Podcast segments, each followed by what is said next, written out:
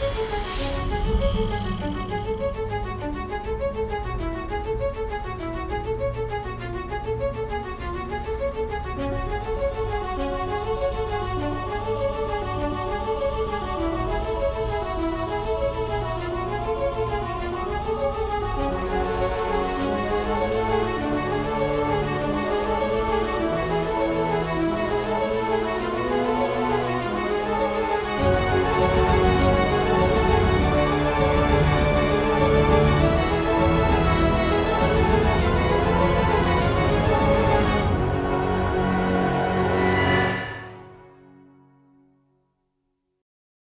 Bienvenidos droides a otro capítulo más de Multiadversos. Como cada semana aquí estamos Roberto.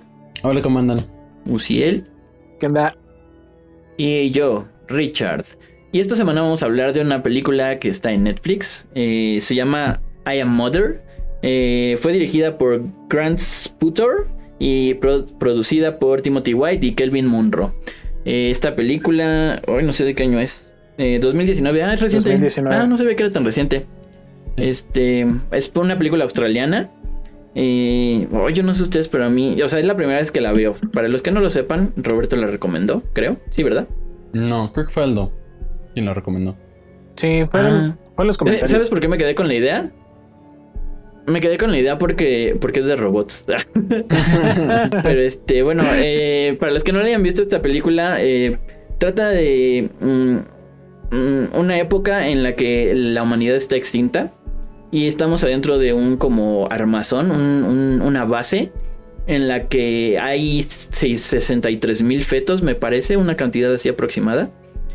Y están a cargo de un robot. Eh, el robot se trata como, como, trata como de incubarlos, o sea, él decide cuándo empiezan a crecer. Y pues se ve como va creciendo la protagonista. Este, y, y pues eh, el, es que la, trama va en, torno a cuando ya es como un adolescente y empieza a querer saber más sobre qué pasó en el mundo de afuera, ¿no? Y en ese momento, curiosamente, llega una humana a pedir ayuda y aquí es donde se desarrolla toda la trama. Este, hoy sí quiero saber sus opiniones eh, más generales porque hoy yo no sé, quedé impactado. Para, para empezar, ah, me gustó mucho que es como es como muy thriller. O sea, me esta otra, otra vez me tenía como al pie de la, de la cama viendo la, película. Sí. Lo que más me gustó es este, este juego que utilizaron para no saber de qué lado estás. O sea, llega un momento en el que dices, güey, ¿a quién le creo? ¿A la mamá? Sí. O a la, o a la tipa de afuera. Es así como de, ¿qué está pasando? Entonces, eh, el hecho de que, de que hayan juntado ciencia ficción con como suspenso, a mí me encantó. Y pues quería ver que, cuáles fueron sus primeras impresiones. Eh, Roberto, ¿es la primera vez que la ves? Eh, sí, sí, la primera. ¿Qué tal las primeras impresiones? Yo quedé impactado, creo que un poquito más de lo que debí de haberlo estado porque desgraciadamente he tenido muy malas experiencias con películas de Netflix, que de ciencia ficción particularmente, porque luego pues he visto, ah, esta se ve buena, la vamos a ver. Y es, una basura, pero así mala, mala, mala. Digo, qué horror. Nombres, ah, títulos. Me, imaginé, me imaginé así como de, esta que dice Sharknado se ve buena. no, esas, son de las de Prime, este, no de Netflix, no. puro lancha. Eh, puro lancha. Sí existe. Este, y, y, pues llegué pues no esperando absolutamente nada, ¿no? Y conforme se fue desenvolviendo la película, dije, wow. Y terminó y me quedé como, wow, ¿no? o sea, una de las primeras cosas que me encantaron fueron los pequeños homenajes a distintas películas de ciencia ficción. O sea, los directores y escritores, los productores, directores y, pues todos los involucrados en la película hicieron su tarea, ¿no? Sabían lo que estaban hablando, por lo menos hasta qué punto. Eh, y no podías dejarte de acordar de 2001, una, odisea en el espacio que igual y la hablamos o igual y no la hablamos eh, próximamente. Eh, este, que no la vamos a hablar, Roberto, está en la lista. Por eso, pero. No me hagas esto, lo puse solo para molestarte. Por eso, ya, ya todo el mundo sabe que sí la vamos a ver. Entonces, bueno, ya entonces ah, Digo, sí, está en el pendiente. Te quería que fuera sorpresa. Sí. No, está creando em, expectativas para que te oigan hablar sobre Odisea. eh, los, los origami de, de, los animalitos Pues es, eso es pues, como que un nod, como dicen, un, homenaje a Blade Runner, ¿no? Creo. Em, pero se me hizo fascinante. O sea, a mí me gustan las películas de inteligencia artificial cuando están bien hechas. Se me hizo fascinante la película. Porque en efecto no sabes a quién irle, entre comillas, ¿no? O sea, no sabes a quién creerle en un punto y estás como la niña indecisa. Porque esta película no te dice quién es el bueno o quién es el malo. Te dice las cosas tal cual son para dónde vamos, mejor dicho. Y es un, desglose muy, muy profundo y a la vez medio sencillo para que le puedas captar de cómo somos como raza humana, ¿no?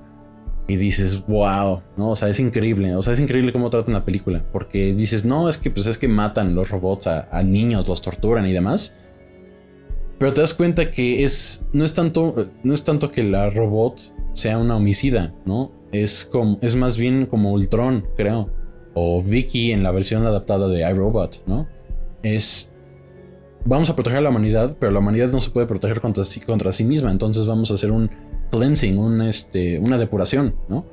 De, de y que solamente la gente la gente digna pueda sobrevivir. Y dicho eso, ya termino el plano que más me encantó de la película es cuando ella regresa a la base y le dice quiero hablar con, con madre y todos los robots se hacen a un lado.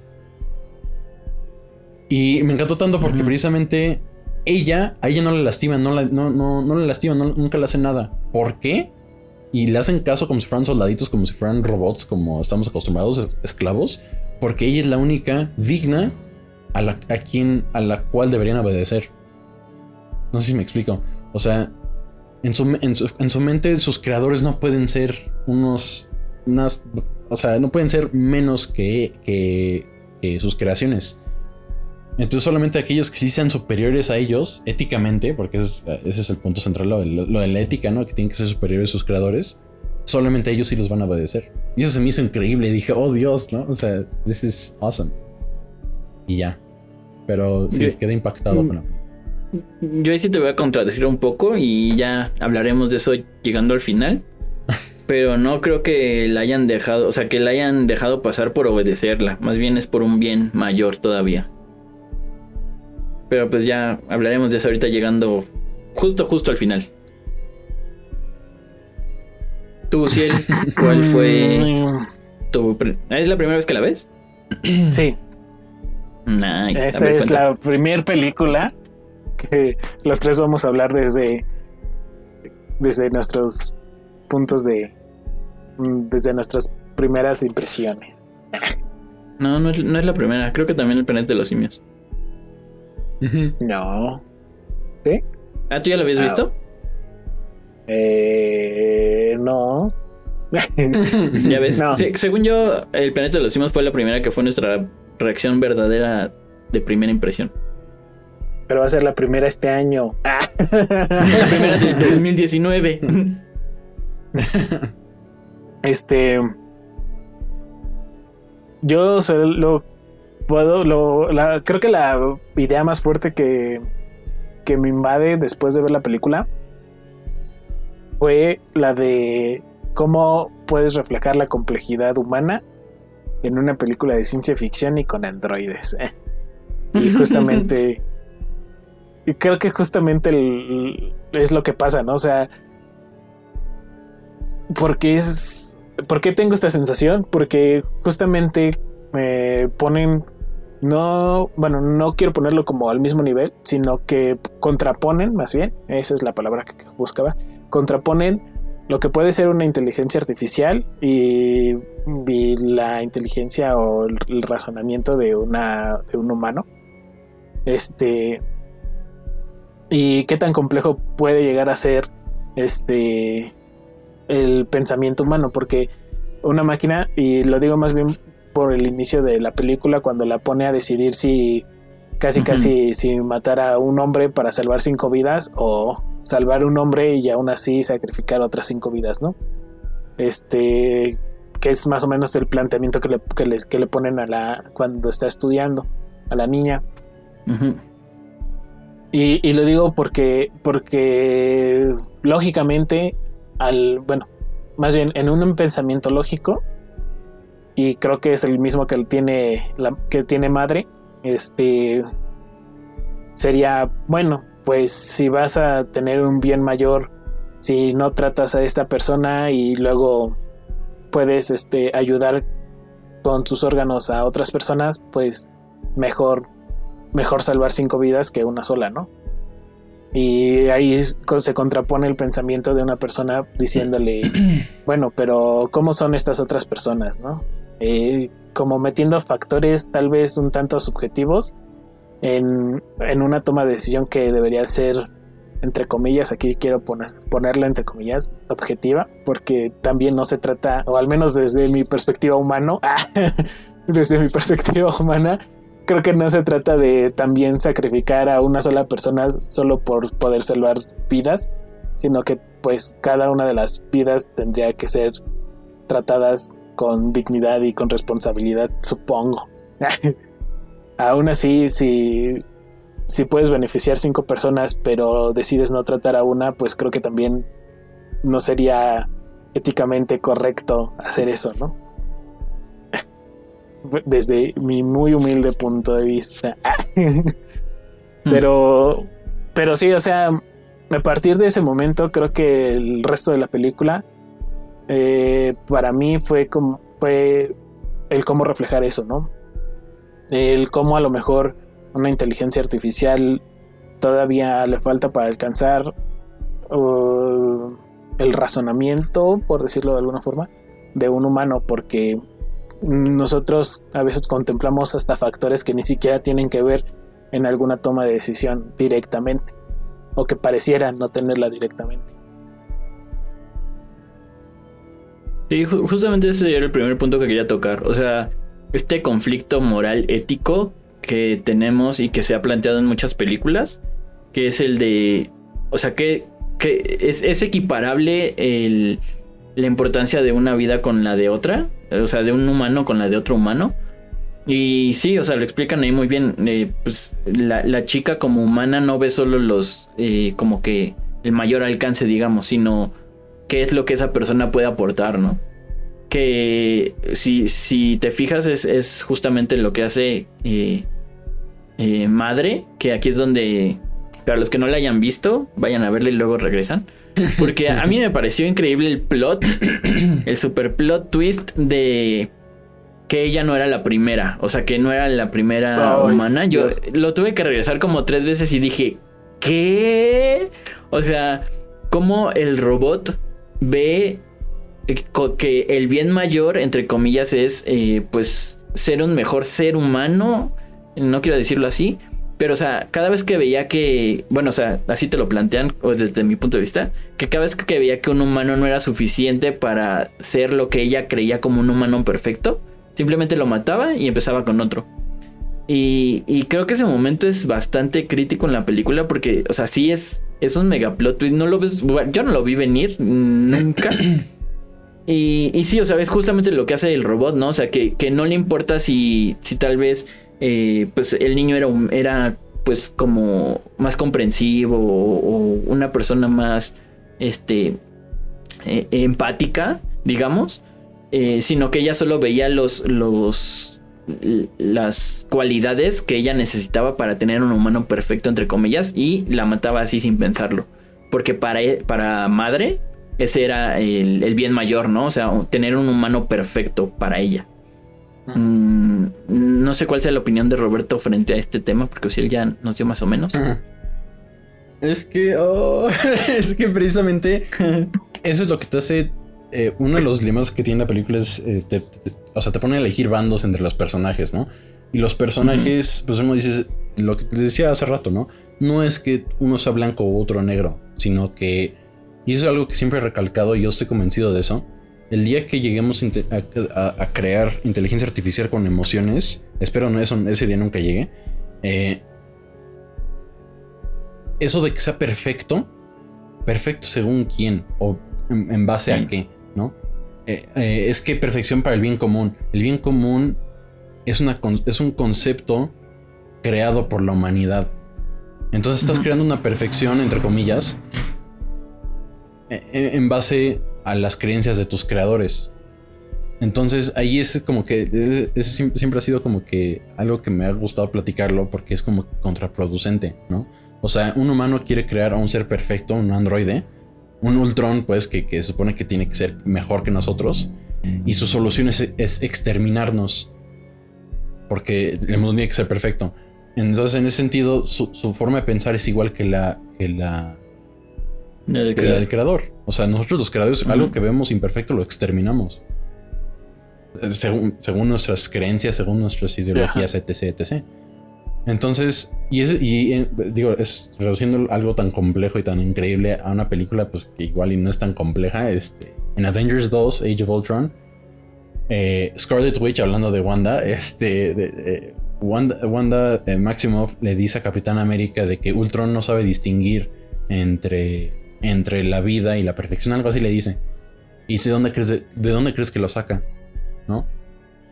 Y pues Capitán América, pues Steve Rogers dice, no, pues es que de Tony Stark, ¿no? Obvio, porque él lo creó.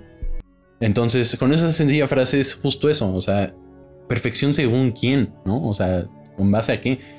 Dicho eso, regresando a la- la pregunta, em, pues la...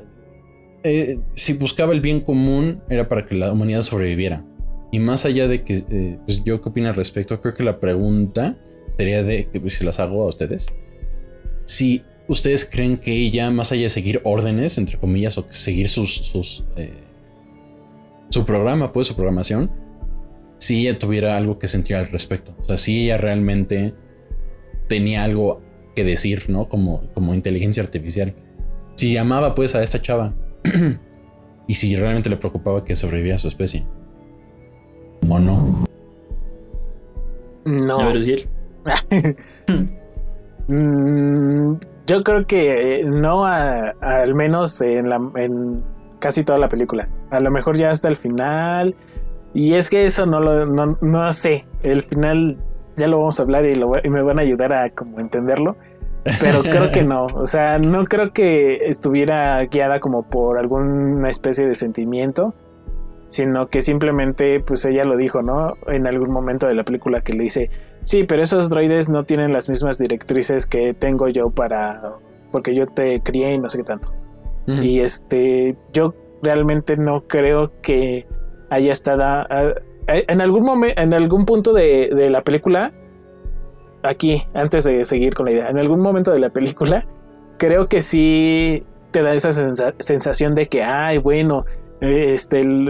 El, droide decidió como crear a, a un este a un humano pero luego te das justamente cuando cuando pasa esta escena donde descubre que no había sido la única que había nacido este te das cuenta de que o más bien como que te dan el argumento de que mm, su objetivo no es encariñarse con con mm, con los con los humanitos no más bien es crear un humano que se, que se apegue a, a, a los ideales con la que, lo, que la crea, con la que crearon esa inteligencia artificial. Pero lo que no cuenta es que los humanos tenemos algo en nuestra cabeza que nos hace a veces ser muy reaccionarios que se llama libre albedrío. Entonces, no sé. No creo, no creo que sea su ponerlo en algo de alguna de alguna forma. No creo que su programación sea tan abierta como para que ella crea creara estos estos eh, algoritmos entre comillas de sentimientos. Eh, no creo que sea tan tan así. Ah. No sé. Yo voy Ahí. a decir en concreto, no. Ah, ya ves. Eh, es que sí, o sea. Bueno, un poco retomando lo que dijo Roberto, o sea, sí, lo, lo que eh, yo me refiero a eh, perfecto humano perfecto, a final de cuentas es eh, el robot representando lo que su creador programó. O sea, no es como que lo que el robot cree que es perfecto, sino lo que le enseñaron que era perfecto lo que se le programó. eh, la razón por la que no creo que haya tenido sentimientos es justamente por el final. O sea, el final es el que te dice todo. O sea, te, te desvela todo. O sea, el mero final es lo que te desvela todo. Porque una, para empezar, mm, si hubiera desarrollado sentimientos, no hubiera matado a los otros niños. O sea, ¿por, qué lo digo? Porque eran niños, por ejemplo, la, única que se llegó a ver, que definitivamente no era la, única, eh, se veía como de 6, 7 años. en, si en 6 o 7 años no se encariñó con una niña, en 15 tampoco se iba a encariñar. O sea, no era cuestión de tiempo, era cuestión de programación. Entonces, eh, yo sí creo que no tiene no, nunca generó sentimientos, más bien eh, todo lo hizo para cumplir el plan para el que estaba programada. Y no sé si quieren que pase aquí ya al final, porque... Sí, de una vez. O, sea, justa, justamente, justamente es eso, o sea, le dice, es que yo no soy solo yo, o sea, yo soy toda un, o sea, es como una red neuronal, digamos. Entonces ella era, eh, eh, ella era, ella misma era la que estaba afuera o sea, todos los robots eran ella. ¿Por qué la dejó pasar? ¿Y por qué eh, le dejó que la disparara? Eh, el que haya dejado que la disparara era para darle un sentimiento de que ahora ella iba a tener el control. Eh, lo cual no es cierto, porque lo podemos ver justo cuando va con, con la chica que se escapó. Le dice, no se te hace raro que. le hace, no se te hace raro que, que haya sobrevivido hasta este punto. Hasta parece que que todo estaba planeado para que sucediera así, ¿no? Entonces realmente todo es un plan de madre eh, controlando absolutamente todo lo que pasa alrededor de ese lugar para que eh, la niña, que no me acuerdo cuál era su nombre. Niña, no tiene, tienen nombres. Ah, ahí está. Este, para que la niña eh, creyera que ahora ella la que tenía el control sobre lo que iba a pasar en la fortaleza cuando realmente no, o sea, eh, madre sigue teniendo el control afuera e incluso en todos los objetos electrónicos que están dentro de la fortaleza.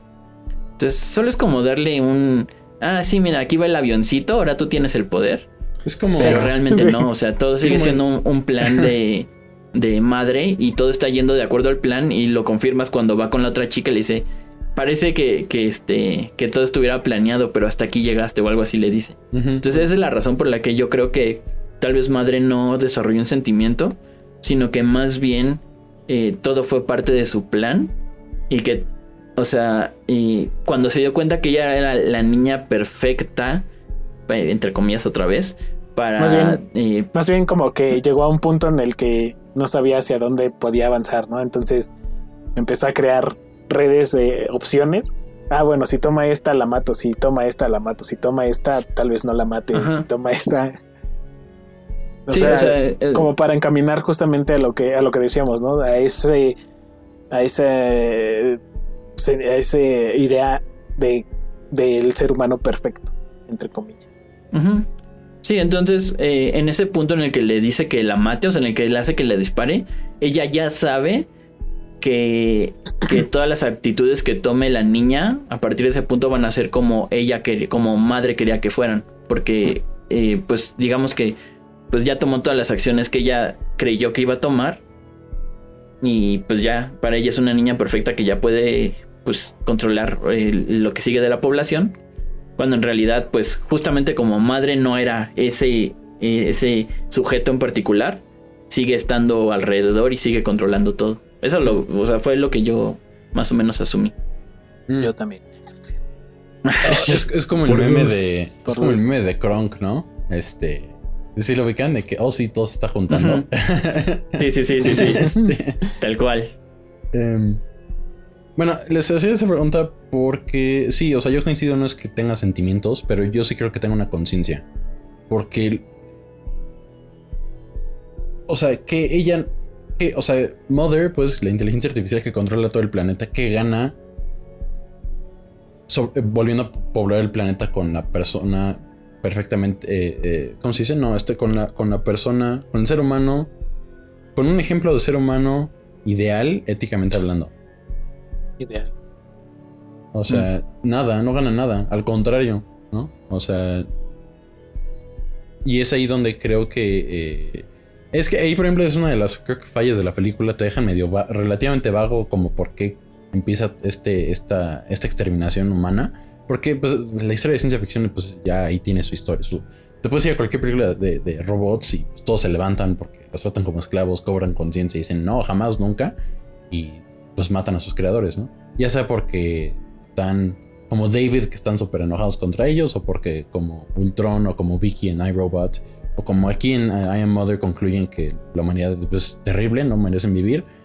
Y este le, da el plus de que, más sin embargo, este, merecen todavía sobrevivir, ¿no? Eh, y, los este, depurando, tipo Gataka, ¿no? Y los depurando, este, no genéticamente, pero en cuanto a ideales. Esa es, mi pregunta, o sea, ¿por qué lo haría? En ese sentido, yo creo que pues, tendría conciencia. Pues realmente no, es que. no es que directamente Mother este ganara o se beneficiara de alguna forma, sino que pues era la instrucción que tenía, entonces, o más bien como la instrucción con la que la hicieron, ¿no? O sea, si no entra dentro eh, de estos parámetros, eh, está mal. Es que pues, creo que es. Sí, ajá. Es que eso es lo que. O sea, nunca en ningún momento sabemos quién le da las instrucciones. O sea, en ningún lado, en ningún lado ves este. Es que esto es propiedad del ejército de Australia, de Estados Unidos, de Rusia, de ningún lado. O sea, todo es relativamente avanzado. Eh, o sea, lo que trato de decir es de que igual. Eh, es que hay, una parte cuando ella está. La hija, pues está peleando con su mamá, con Mother. Y, y Mother le dice: Es que yo hice esto por la raza humana. O sea, yo hice todo esto. Lo cual también me lleva a pensar de que igual esta señora, pues la raza inteligencia artificial, no, que se sintió tan sola porque cobró conciencia y dijo, ¿y ahora qué? ¿No? Como los, como los peces de buscando a Nemo al final, ¿no? o sea, ¿y ahora qué? Entonces dijo, bueno, voy a convivir con mis creadores, porque al final del día son mis creadores, pero los voy a hacer mejor. O sea, los voy a elevar, que es la palabra que usa. Ah, cañón que haya usado esa palabra. Pero bueno, es ya, enough choro. Este. esa era mi pregunta, nada más. Yo, yo, concuerdo un poco con Luciel. O sea, siento que más bien lo hizo porque pues eran las instrucciones que tenía, ¿no? O sea, porque si hubiera cobrado realmente conciencia, hubiera dicho, yo no necesito los seres humanos. Y no, no, los hubiera, no los hubiera creado. Bueno, criado y creado. Entonces, este... Ajá, o sea, yo, siento que si hubiera tenido conciencia, eh, hubiera dicho, pues, ¿por qué sigo estas instrucciones? Si de todos modos el, ser humano crece para hacer lo mismo, entonces mejor me quedo yo con, con mis todos yo que hay allá afuera y ya, ¿no? En este mundo perfecto. Y también creo, creo que, o sea, no sé si sea esa la razón, pero puede ser que, o sea, el, el ser que se hayan extinto porque el ser humano agotó sus recursos, que es lo que le dice la chica, es que antes aquí era imposible respirar. Entonces, eh, hasta que empezaron a plantar los, los, este, en los campos, es cuando dijo, y entonces ahora ya se puede respirar, ¿no? Entonces yo creo que más bien los humanos agotaron sus recursos y el humano que construyó a madre eh, le dio instrucciones de, eh, pues, volver a hacer el mundo habitable para después ya, este, crear sus humanos idealizados, ¿no? Como Wally. este. Sí. Digamos que Wally es un modder menos malévolo. sí. sí, concuerdo ahí con Ricardo, porque. Es que más bien a mí me da como la sensación de que. de que madre decidió matar a los humanos que quedaban por ahí vivos. Porque o no se apegaban a, a, las ideas, a, las directrices.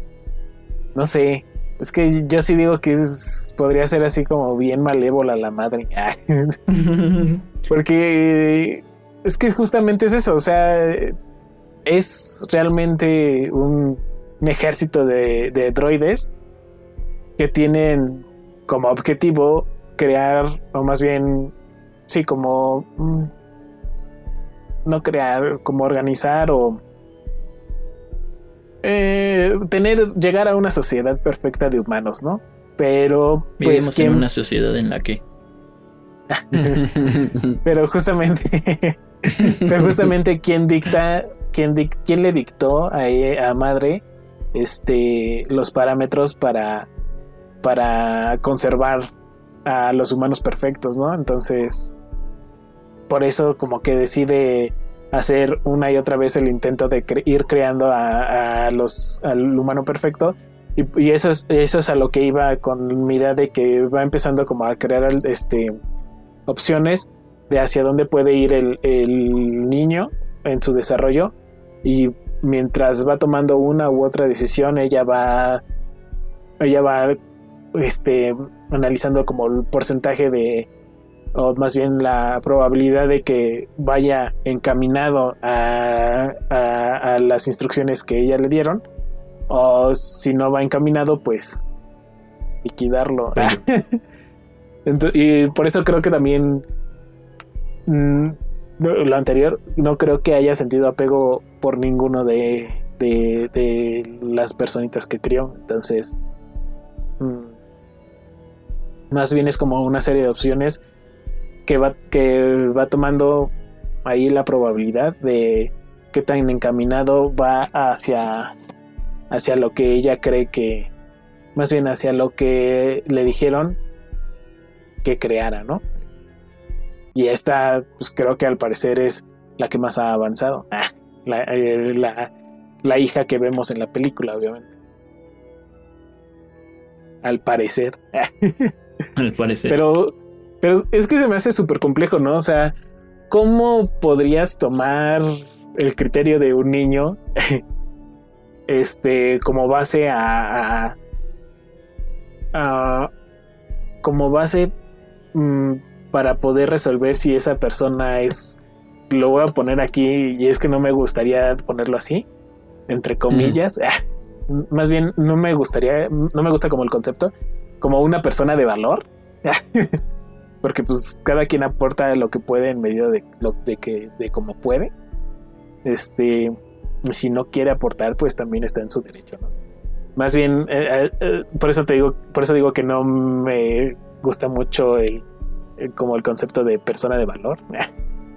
Pero ¿cómo puedes calificar a un niño con valores que, que deberías de que podrías calificar o con los que calificarías a un adulto ya con criterios más este eh, sólidos más este concretos más este claros.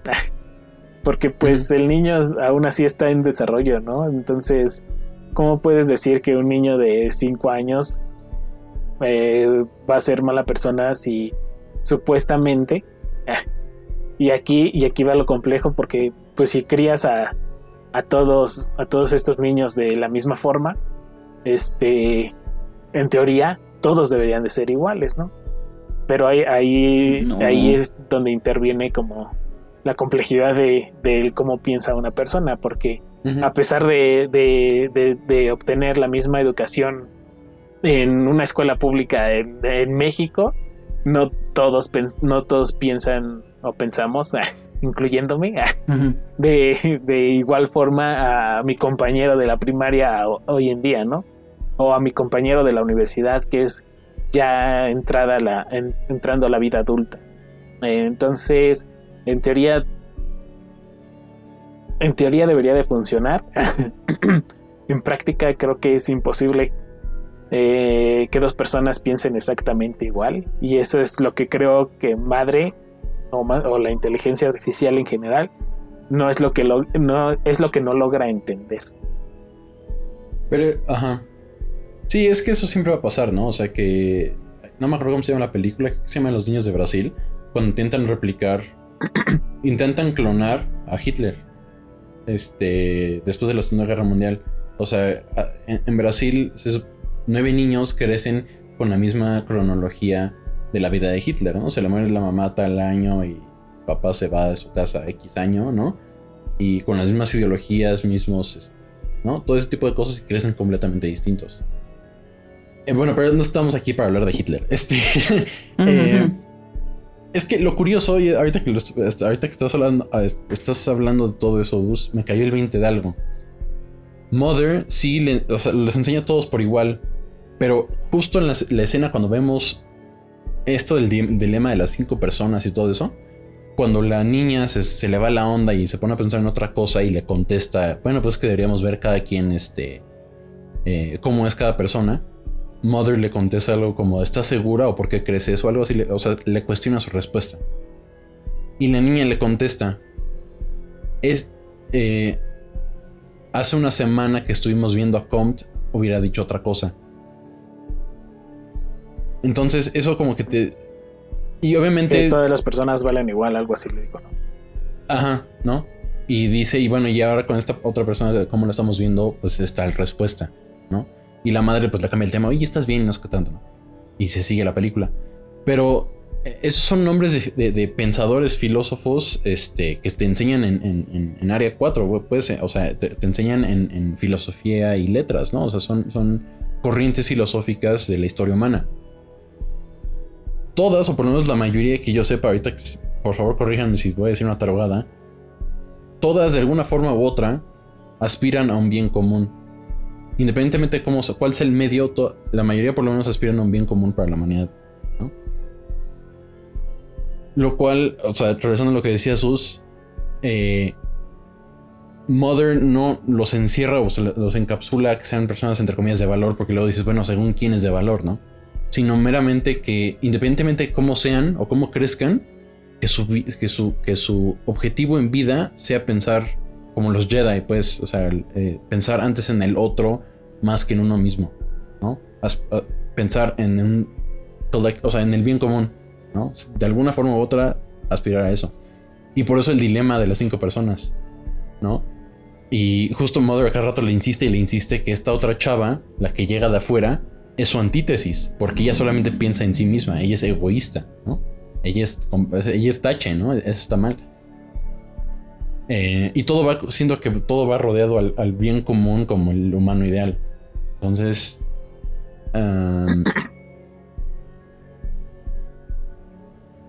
lo que dice, o sea, lo que dice Sus, eh, pues obviamente por eso siempre crecen igual. Digo distinto, perdón. Porque uno, un niño igual y agarra otra cosa o igual y, y dice, por, porque ese día estuvo tomando esa clase de noche y porque Mother se lo dijo en otro tono quizá, dijo, no, es que vale gorro el bien común. ¿Por qué? Pues porque sí. O sea, porque estuvo muy cansado cuando tomé esa clase, yo qué sé. O sea, pero es eso, o sea, complejiza algo tan, pues que hasta esta fecha seguimos hablándolo en podcasts, ¿no? De, de películas de ciencia ficción y lo, lo simplifica en una película, ¿no? Para darte a entender algo. O más bien para poder a- a pensar en cosas. Sí, yo, yo aquí tengo tres comentarios al respecto. El primero respondiendo a Uciel, este, de cómo mides, eh, pues, cómo piensa un niño o cómo, cómo sabes si lo tienes que sacrificar o no. O sea, no es tan difícil como crees para una computadora. O sea, porque no es como, o sea, tú, tú sí sabes que, que cuando crezca puede cambiar de ideas. Pero la computadora tiene, digamos, ciertas metas estrictas, escritas. Por ejemplo, a los tres años, si le ofrezco este refresco, este tiene que decirme, no, yo solo tomo jugo. O cosas así, ¿no? O sea, y a esta edad tiene que tener estas aptitudes o actitudes. Entonces, este, cuando la madre está verificando estos casos, en el momento en el que ve que a, cierta edad no cumplió con ciertos requerimientos, lo que hace es matarlo. O sea, porque para la madre no, no cabe en su, en su memoria que pueda cambiarlo después, o sea, que pueda decirle como, no, tienes que hacer esto, no, tienes que hacer esto. Entonces, para la madre tiene tantos fetos que es tan fácil, este, que si no cumple una característica a cierta edad, lo mata y vuelve a empezar. Eh, como es una máquina es eterna y entonces eventualmente las estadísticas la- y la, probabilidad dice que eventualmente tiene que salir un, un- un niño como el que ella quiere, ¿no? Entonces, o sea, como computadora es muy fácil eh, eliminar estas, todas estas ideas de no, y si cuando crezca, ¿qué tal que cambia de ideas, no? Porque no, o sea, para ella no, no existe esta No opción, para ella es. Ajá, para ella tiene que ser como, como tiene que ser bajo mis medidas y mis metas a ciertas edades. ¿no? Esa es una. Y la otra que decían es de, eh, sí, o sea, pu- pueden crecer diferentes justamente por, eh, yo lo veo por dos razones. La que dice este Roberto, eh, que, eh, por ejemplo, con lo de Hitler, por más que intentaban recrearlo, una cosa tenía que ser que los grandes acontecimientos de su vida, ¿no? Pero no tomaron en cuenta los pequeños acontecimientos, ¿no? O sea, absolutamente todas las decisiones que tomamos nos van eh, orillando a ser lo que somos, ¿no? Entonces tendrías que replicar exactamente la vida de alguien para que fuera la misma persona y aún así lo veo difícil porque justamente es lo que pasa con los niños en esta película, ¿no? O sea, por más que tratan de siempre hacerlo igual, eh, hay un pequeño factor en los humanos que es que no todos tenemos las mismas características emocionalmente. O, ajá, como internamente, ¿no? Entonces puede que uno sea más gruñón, pero no es porque eh, así se haya criado, sino que está en su, en su, en su genética ser más gruñón, ¿no? O alguien es más flojo, o alguien es, pero no forzosamente tiene que ser ya por lo que decíamos de, de lo que te va marcando en tu vida, ¿no? Si tal, tal vez la genética también influye. Entonces son estas dos opciones de una, la genética hace que todos seamos diferentes. Y otra, eh, pues sí, o sea, los, absolutamente cada segundo que hemos vivido, no tanto los grandes momentos, sino absolutamente cada segundo es lo que hace que todos seamos diferentes. Por eso es muy, muy, muy difícil que, que repliques personas, ¿no? Exactamente, eso es a lo que iba. Eh, sí, justamente, o sea, lo dijiste muy bien. Porque, al menos desde una perspectiva humana, el primer punto que dijiste de cómo mides a un niño, pues sí hay forma de medir, o más bien de. Eh, bueno, ella, eh, madre como máquina, de, de, de, saber cómo va a ser ese niño. Pero, pues, como humano, siempre sometemos a un. a un este. ¿Cómo se dice? A este al azar, por decirlo de alguna forma. Bueno, eh, hoy, mi hijo, hoy mi hijo o este niño es así, es, eh, no sé, enojón o lo que sea. Pero, pero si lo, si lo sé educar o lo educo de cierta forma, puede que esta característica, esta característica cambie, ¿no? Pero lo que dijo Ricardo justamente, y es lo que a lo que iba, una máquina dice, este niño es así y no va a cambiar. No está, no está sujeta a, experimentar, por ponerlo de alguna forma, con la crianza de ese niño. Ah, no, no, se quiere arriesgar. Sí, porque no hay error para una computadora. Error es pues, fracaso absoluto en su propósito único en vida. Sí, pues sí. creo que también, o sea, aunque pudiera decir, ah, pues tal vez cambia, prefiere ahorrar, eh, o sea, eh, decir, tal vez cambie en dos años, ¿no? Y que en dos años pase y sí cambia, ¿no? Pero también puede que no cambie. Entonces, ella por probabilidad se le hace mil, veces más fácil ahorrarse esos dos años y ver si sí cambia o no en matar a alguien y volver a criar a alguien. O sea, eh, o sea creo que tiene que ver también esto de que es, es un ser eterno, digamos, entre comillas y el tiempo eh, lo, ve como, o sea, me puedo ahorrar estos dos años criando de nuevo otros seis años a, este niño, ¿no? Porque sabe que no se va a morir. Pero tú como, como una persona, digamos, este, dices, no, pues ya llevo tantos años criando a este niño. No es que lo vaya a matar, Exactamente. O sea, no, no así, pero me refiero a que, o sea, también influye el hecho de que somos personas finitas. O sea, el tiempo para nosotros es bastante valioso. Mm, ajá, y creo que, bueno, al menos a diferencia de las máquinas y desde mi punto de vista personal, creo que lo rico de, la humanidad es justamente es que nadie es igual y todos tienen, de una experiencia tienen diferentes perspectivas, ¿no? Entonces, la imperfección dentro de la humanidad es lo que la hace ya muy cliché, es lo que la hace perfecta, ¿no? Entonces, justamente es lo, a lo que no está sometido madre, ¿no? O sea, tú tienes que criar este, a una persona que sea así y, para que ella críe a todas las personas igual. Entonces, ahí es justamente... Entiendo, entiendo, entiendo los puntos de, ah, bueno, me ahorro dos años porque probablemente este niño no va a cambiar y pues mejor crío a otro. Pero justamente es lo que la diferencia entre entre entre el humano y la máquina porque justamente tú no tienes los escrúpulos para decir voy a matar a un niño que creo que no estoy criando bien.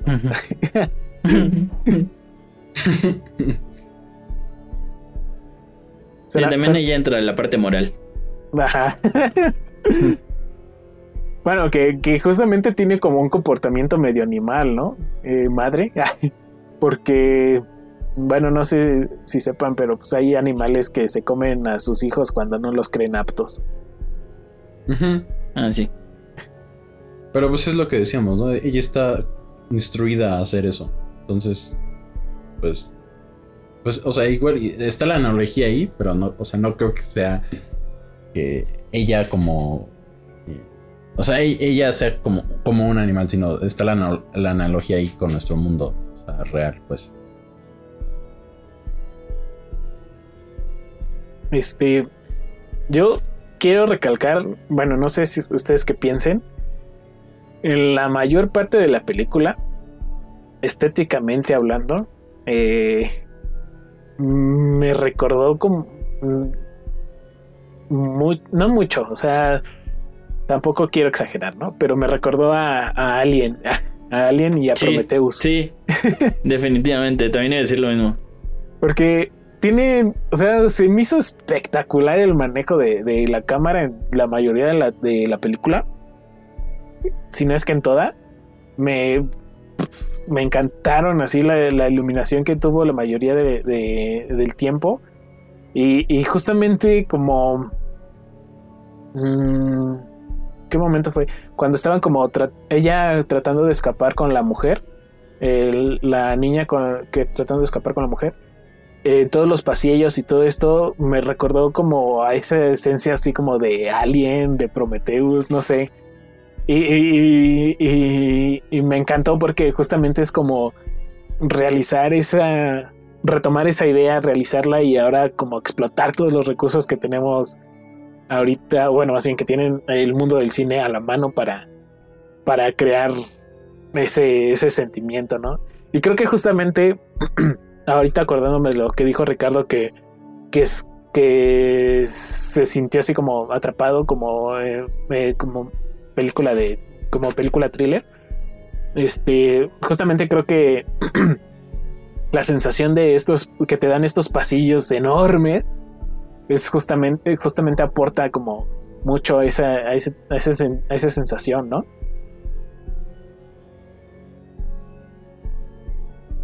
Sí. Sí, pues es lo que les decía, ¿no? Los homenajes, este. Los homenajes a, las películas de ciencia ficción están ahí todos. O sea, igual y no era tan necesario poner esas luces así, este, parpadeando, hice como que ese ambiente alien, ¿no? Prometeo. Pero es porque evidentemente el director eh, tomó de referencia estética esas películas, ¿no? Y dijo, pues hay que, me encantan mucho estas películas, voy a ver qué puedo hacer con ellas. Entonces, pues. Y sí, no, sí. Por, ahora sí que me toca decir por dos. Y eso, y eso como de lo que vi así a primera vista. Porque a lo mejor si la vuelvo a ver en una semana o en un mes, eh, me va a volver a encantar, pero voy a encontrar cosillas ahí. Este, no sé, Ricardo, ¿qué, qué vio? ¿Qué vio de eso? Aparte de que dijo que sí. Yo ahorita va a decir. no, sí, en, o sea, en general sí. no, sí, o sea, en general sí, sí me recordó mucho, o sea, sí como que es un pequeño homenaje. Pero creo que lo que más me llamó, o sea, de todo esto es que eh, no necesitas como eh, un- una película súper obscura para meterte en este mood de, de suspenso, ¿no? O sea, realmente la película todo el tiempo era todo blanco, pero lo que más te metía en el suspenso, o sea, más que el, el- lo que se veía, la escenografía, era, era eh, eh, pues tener el punto de vista de, de la chica, ¿no? O sea, no saber si hacerle caso a, a madre o a, o a la otra señora. Entonces, este, o sea, fue lo que, lo que me gustó. O sea, que no necesitabas estar como todo este tiempo así como to- este, tonos oscuros, que nada se viera, ¿no? Creo que el único momento en el que sí eh, tomaron eso fue cuando, cuando empieza a salir como el humo y ella va corriendo y crees que en cualquier momento va a chocar con madre, ¿no? Que por cierto, a mí como me dio ansiedad, o sea, no ansiedad de TOC, sino ansiedad de, de miedo. Cada vez que veía a Mother correr, yo decía así de, corre, mujer, corre. Porque corría bien machín. O sea, no sé si alguno de los dos sepa, pero este. No sé si es animación o, o sea alguien con el disfraz, porque se veía muy, muy suave. O sea, el movimiento de los pies se veía muy robótico, no se veía como un humano, o sea, todo se veía muy parejo. Y a mí sí, o sea, me daba así como de. Oh, me daba ese, escalofrío de. Empezaba a correr y era así como de. No, ma, no, ma, no, ma, no, ma. No sé si alguno de los sepa si era eh, modelado. Yo creo que era modelado, o sea, 3D. Y eh, creo que es una tarea que vamos a ponernos.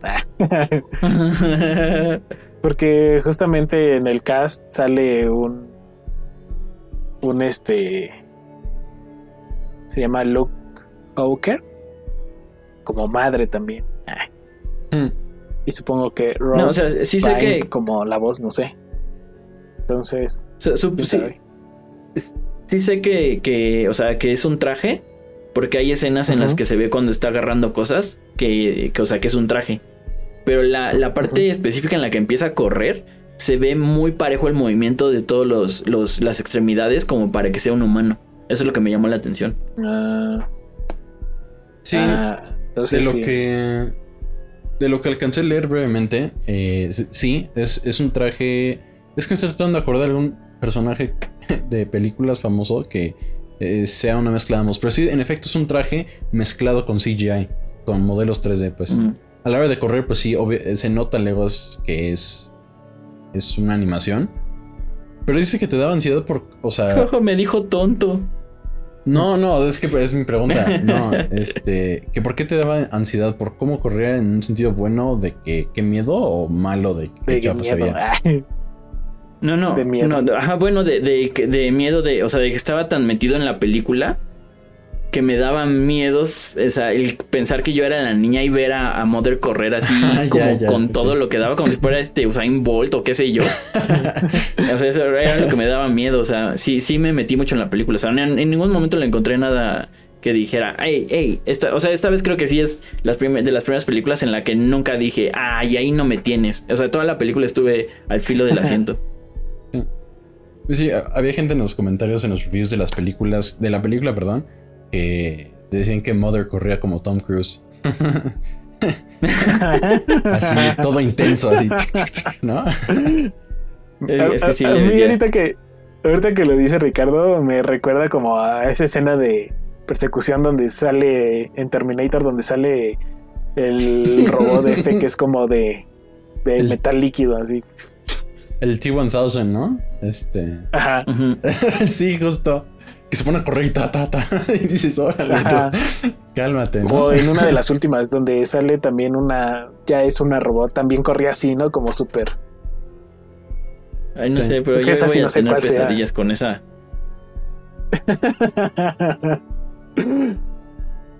No, porque te. ¿Qué tal que te sacrifican en el sueño? Ah, no. Este. Este, ya, ya pasando como a las últimas partes, este, ahora sí no les puedo hablar nada de música porque no sé por qué siempre me, que me pasa. Eh, porque siempre que me clavo con una película no me doy cuenta del soundtrack, pero creo que esta vez fue más porque era muy ambiental. O sea, en ningún momento fue protagonista y creo que estuvo bien. O sea, creo que eso es lo que predomina en las películas de suspenso, que nunca es un soundtrack eh, que tome este, el papel principal, sino que más bien es ambiental. Entonces, este. Me pasó el, igual. El, el, el, que es. El que. Ay. Ah, lo perdí. Ahorita. Este. Sigan hablando. Ah, no, aquí, aquí lo tengo. este. Dan Luscombe fue el que lo hizo. Este. Y la verdad, creo que solo estuvo en esta y otra película este, australiana. Entonces no tiene como que mucho historial, pero sí ha estado en muchos grupos, porque es guitarrista, compositor y productor. Pero sí, o sea, no sé ustedes, pero yo en, lo particular, mm, hasta la mitad de la película me di cuenta del soundtrack y eso fue porque eh, me puse a pensar así como de, ay, al rato tengo que, ah, lo del soundtrack y fue cuando me puse a poner atención, ¿no? Pero siento que fue muy ambiental, ¿no? Eh, pues lo justo. No sé, a ver tú, Roberto. Eh, igual, o sea, no fue protagónico en ningún momento. Ah, hubo una más una vez que yo porque, o sea, Precisamente porque llevaba esta onda muy este techno y como sci-fi. Hubo una escena que yo sentí que se sacaron los sonidos de librería de sonido, de diseño, de diseño sonoro, ¿no? De esos que te compras de Punto com. ¿no? Este. Pero esa fue nada más una escena y porque pues, yo soy medio ocioso con, con ese tipo de cosas.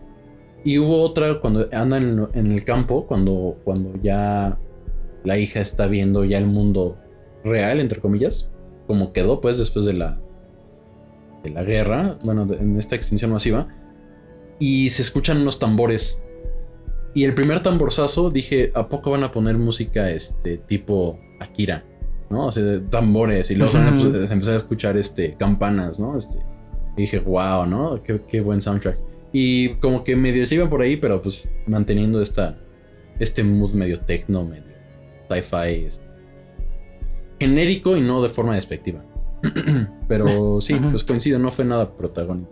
O sea, fue lo justo y necesario. Este, Creo. a mí, a mí hubo un momento en el que me recordó mucho a Aniquilación.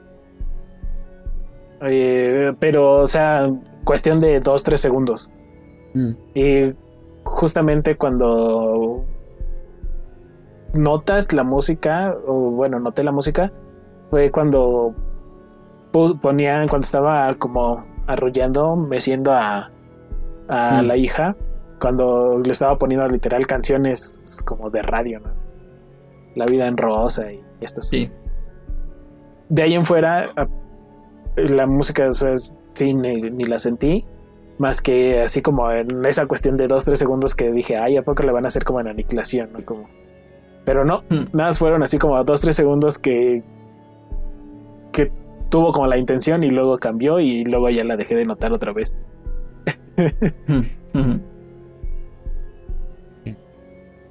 Sí, sí, no fue, no fue nada del otro mundo, pero tampoco es que sea despreciable, ¿no? O sea, no, no es que le estemos ninguneando, sino que fue, fue justa, o sea, pues a final Creo de no- cuentas ya hemos dicho que no necesitas tener una mega orquesta para, para, para hacer un buen soundtrack en una película. ¿no? Sí, o sea, no. Mm, mm, justamente como dijo Roberto, no es por menospreciar o demeritar el trabajo. No la noté porque justamente creo no es no era necesaria dentro de la trama. Entonces, eh, a mí me pareció bien en ese aspecto. digo. Pero bueno, este, eh, no sé si, si tengan algún otro comentario que hacer que se nos haya pasado, si no para pasar a calificaciones. Eh, yo No. nada más uno antes de cerrar, ya, y es rápido. Eh, yo tengo una teoría. Que la señora esta que se mete, bueno, la que, la, la otra, pues la otra humana, es de la, es, en algún momento fue hija de Mother. Ah, yo también pensé eso. ¡Uy, Dios! Sí. ¡Uy, Dios! Y lo digo, No lo había pensado. Y lo digo porque pues, lo que le dice al eso final, porque. Ajá, Ajá, lo que le dice al final, por lo que ¿no? le Es dije al que- final. Ajá, de que ella tiene Ah, un ya, propósito ya, en ya. todo esto. Y aparte, porque Uh. en más. O sea, ves el póster de la película en Netflix y ambas personajes están puestas así viendo a la cámara y con el mismo peinado, ¿no? Nada más que una más vieja y otra más jovencita. Hay un plano donde cuando se ponen a hablar las dos y se, y se recargan junto, contra el ventanal cuando, cuando, ella- eh, cuando esta señora está en la enfermería y la niña está afuera y se recargan igual, ¿no? Y como que se, se quedan viendo, ¿no? Y están idénticas. Y dije, Ah, sí. ¿a poco son este clones o algo así? ¿No? Entonces, Sí, yo también pensé que eran esa clones sería o una algo buena así. idea. pero- Yo, que- por- Ay, nada más. Eh, que por cierto, esa toma me encantó porque ay, se ve acá el cortezazo de la, de la habitación y, el, Ujú. Y el cristal y todo. Ya mi, mi, mi yo arquitecto hablando. Sí, yo, yo, yo no tanto pensé que, que fuera este, a hacer clones, pero sí se me hicieron personas muy parecidas y ahí es donde entra mi, mi Richard interno. Y dije, no mames que va a tener viajes en el tiempo. Este, porque, o sea, si las ves, sí se ven muy parecidas, como que sí tienen el mismo estilo. Ajá, ajá. Entonces en, en algún momento llegué a pensar que tal vez una era la misma del futuro o algo así, pero, pero suena, o sea, definitivamente, o sea, por mucho suena más lógico que sean clones. Que sean clones o hermanos, hermanas de en algún sentido. Que a lo mejor sean Sí. eh, fetos, fetos hermanos. fetos de hermanos. Sí, también. Puede ser, Este, puede ser. entonces, bueno. Pasemos a la opinión final y calificaciones. Eh, empecemos con Uciel. Yo, eh, muy buenas primeras impresiones. Eh, me dio, me gustó visualmente, me gusta mucho la película. El discurso creo que también me, me interesa mucho. creo que es una película que hasta podrías, como si, si eres encargado de un grupo de tipo filosofía o pedagogía o algo así. este, de impartir una materia similar. Creo que bien podría ser una muy buena forma de atrapar a, atrapar a tus alumnos y por otra parte también como analizar y, y estudiar la película con objetivos eh, filosóficos, pedagogos, eh, este, sociólogos, donde sea, ¿no? y este, creo que creo que, que no, no había dicho eso antes de otra película, pero o sea, me, me parece buena a tal grado que podría ser como material, ¿no? O sea, material para una clase. Es- no, no, no, no me refiero a, a estudiar en sí la película, sino los temas que se tratan dentro de la película. Sí. Eh, no sé, pues es que ya dijimos co- como todo, todo, todo de, o al menos yo mis primeras impresiones y, dudas que primeras dudas que tuve ahorita la primera vez que la vi y mejor procedo a la calificación que le voy a dar un ay es- es- mm, nueve un nueve cerrado así ya Va. Roberto. ¿quieres pasar tú o quieres que vaya yo? Eh, pues, ¿qué paso yo? Este. eh, pues, eh, pues ya hablamos casi todo. O sea, este- todos estos temas tan complejos que son, de nuevo, puedes meterlos sin que la gente se dé cuenta o que la gente sí se dé cuenta y sigan hablando de ello en una película de ciencia ficción. Es increíble. Creo que no hablamos de la actuación mucho por. Digo, no es de Oscar, pero creo que fue. Pues bastante buena, aceptable, pues, ¿no? De- lo suficientemente buena. Lo que me impresionó mucho es de que Rose Byrne, la voz de Mother, eh, es esta actriz que sale de la novia de Charles Xavier en las películas nuevas de X-Men. Eh, que también es sale últimamente como comediante en películas, este, que sale con Seth Rogen y Zac Efron, Ah, sí. la de vecinos Sí, malos sí. o algo así. la de buenos vecinos Sí. Y me impresionó mucho Ah, porque. Ella es mi crush. Ah, ya ves, ya ves. pues es la voz de Mother Sí. Ah, con razón. Ah. Me impresionó mucho eso porque pues, pues no, no cualquiera se le da la voz para, eh, o sea, poder dar una voz bien o, que transmita tanto sin expresiones. Eh, pero bueno. Em, los efectos visuales se hicieron increíbles en la película. Todo, o sea, tanto los efectos visuales como los efectos prácticos, o sea, todo, todo lo relevante del cine de producción y lo que ya dijo de la, de la estética es increíble. Es una película que se nota que le pensaron, o por lo menos lo suficiente para que no fuera como todas las demás en Netflix, ¿no? Y eso, y regresando a lo que, lo que hemos platicado en varios capítulos ya, no nada más en, en, nuestras noticias de esta semana que pasó, del domingo pasado, este, eh, esta película no salió en cines.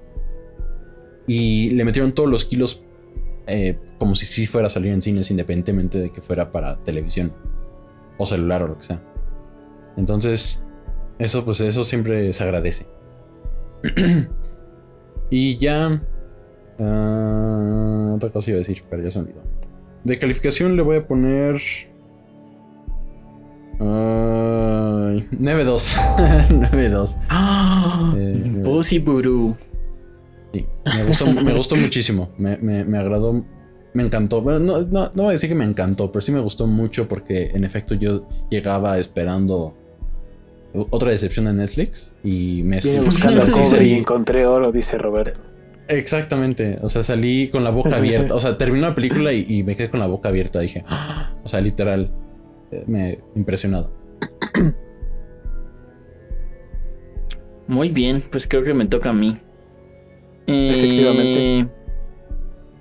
Voy a decir algo y creo que este es un ejemplo perfecto de cómo se hace una película con un final abierto. O sea, eh, eh, creo que no, ahorita no se me viene a la mente una película que tenga un final abierto, entre comillas, eh, tan bueno como este. O sea, que, que justo cuando veas el final, que no concreta nada, pero a la vez lo concreta todo y te hace clic todo hacia atrás, ¿no? Así la cadenita hacia atrás.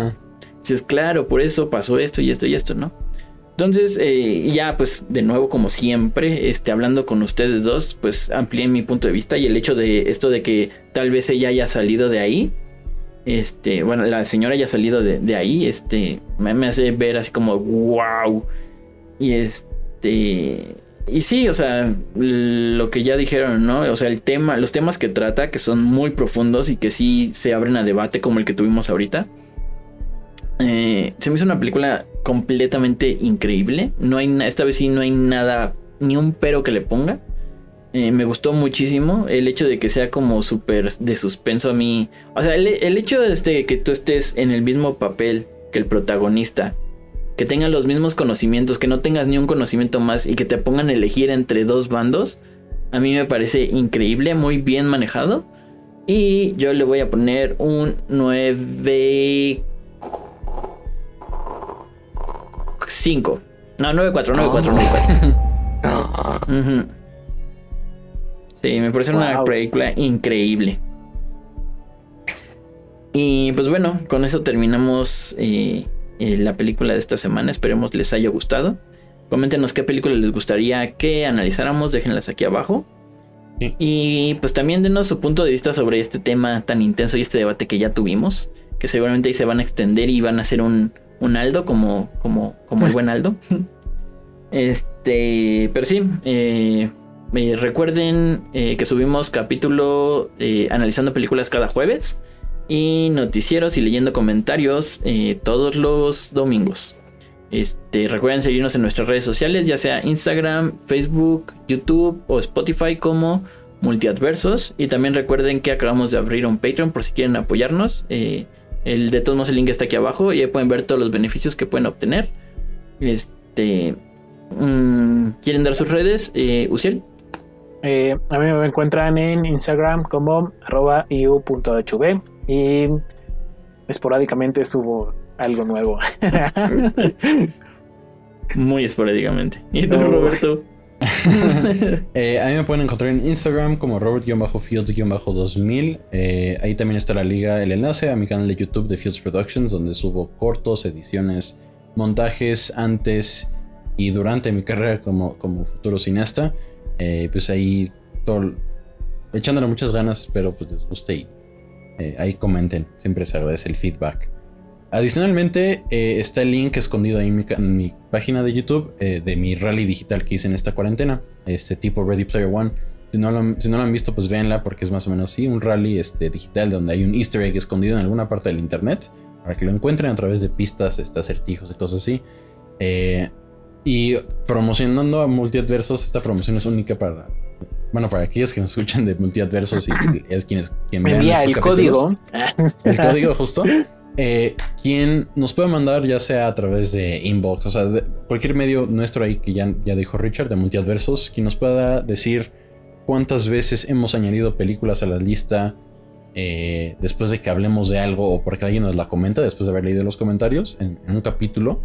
Eh, pues quien nos dé ese número de veces que hemos añadido películas, pues recibirá un... ¿cómo, dije? Un adelanto, pues, un... Una pista. Una pista adicional para eh, una fase, por decir algo, ya desbloqueada para que empiecen un paso adelante al rally si no lo han empezado. Entonces, bueno, ya, eso nada más. Espero te animen. Te recuerden seguir a estos dos muchachones eh, en sus redes sociales.